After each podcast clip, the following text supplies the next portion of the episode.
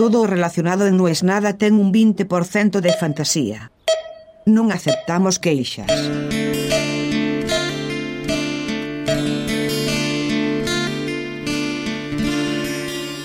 Martes 19.07 es más de día que la semana pasada porque cambió la hora. Ahora, en el horario de verano, todo el mundo se alegra, excepto aquellos que tenemos nuestros amigos en otro uso horario. Para mí, el cambio de hora, la hora de verano, significa una hora menos por día para hablar con mis amigos. Es muy egoísta ese cálculo y claro, a nadie le importa. Bueno, en realidad, la hora de España no debería ser la hora de España. El uso horario que le corresponde por el mapa es el de Londres.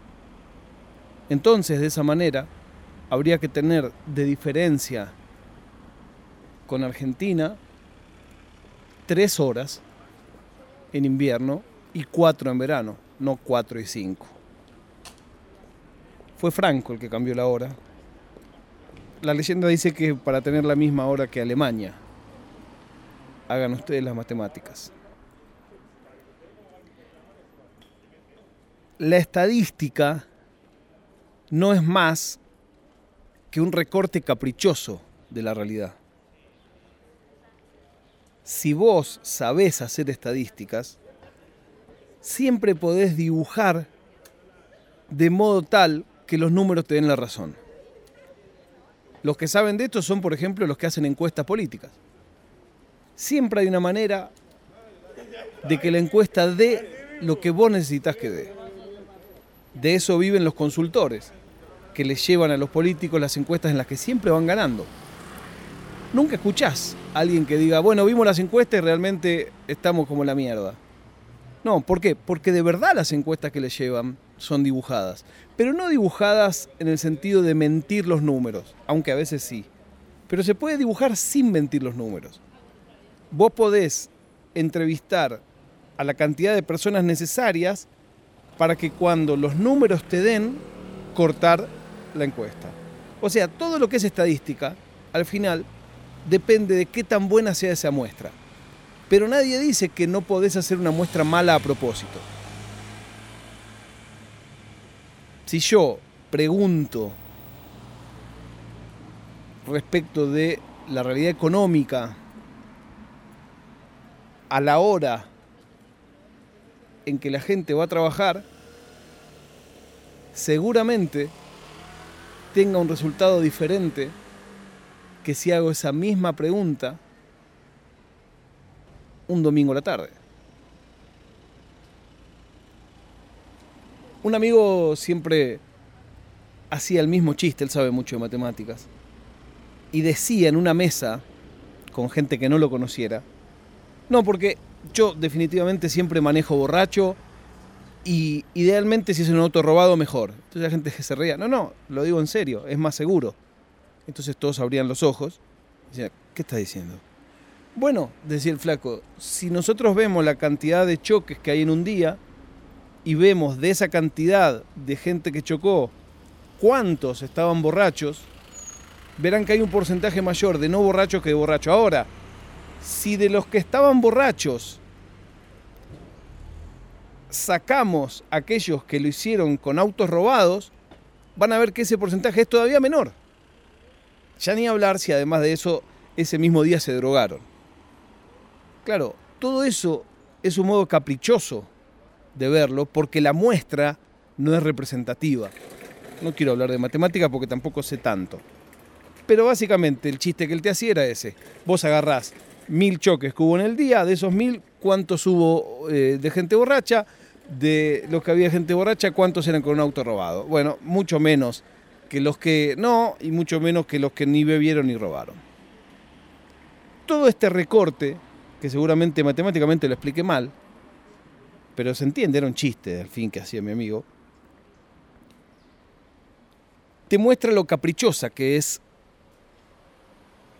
la ponderación de cualquier tipo de encuesta. Esa discrecionalidad de dónde vos cerrás, de qué incluís y qué dejas y cuáles son los criterios hace que puedas manipularlo. A todo esto vi una cuenta que es la que me motivó a aprender el botón de rec. Y como no puedo fallar a la comunidad de No es Nada, por supuesto, es una reflexión triste. si no, no sería yo.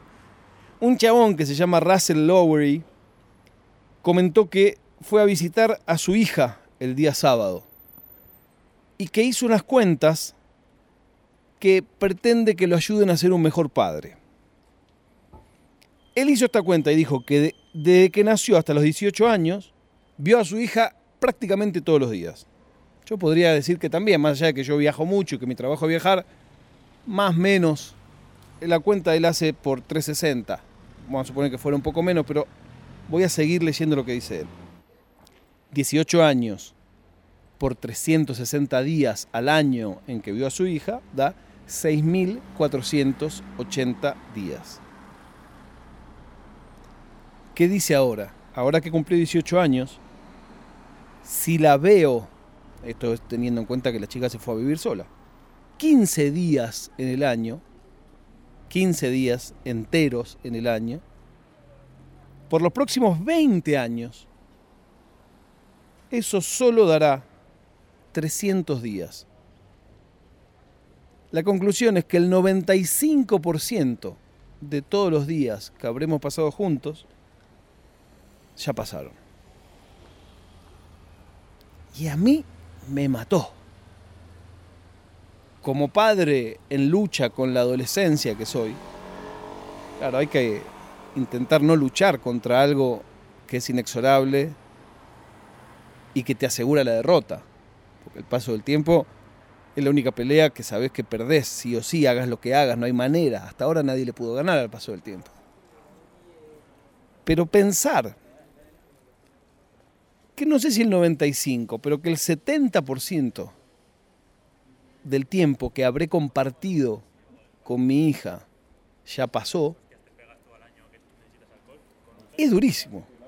Ya sé, van a empezar a relativizar, no, bueno, pero ahora son interacciones más complejas, más profundas, eh, todo lo que vos quieras. Pero sumale a mi cuenta, que hago siempre, de que el día que haga la cuenta total de cuántos besos y abrazos le di a mi hija en mi vida, también de ese total, seguramente el 75 o el 80% ya pasó. Es terrible. No, bueno, pero yo que tengo hijos grandes, te lo explico. Las pelotas. Porque yo mismo veo cómo me comporto con mis padres. porque yo mismo veo cómo se comportan mis amigos de mi edad con sus padres. No me, no me quieran convencer, ¿eh? Les aviso de antemano. Es duro pensar en cualquier orden de la vida que lo mejor ya pasó. Hay que intentar encontrar la manera de convencerse de que eso no es así. Como yo todavía no lo encuentro, hago este podcast que se llama No es nada.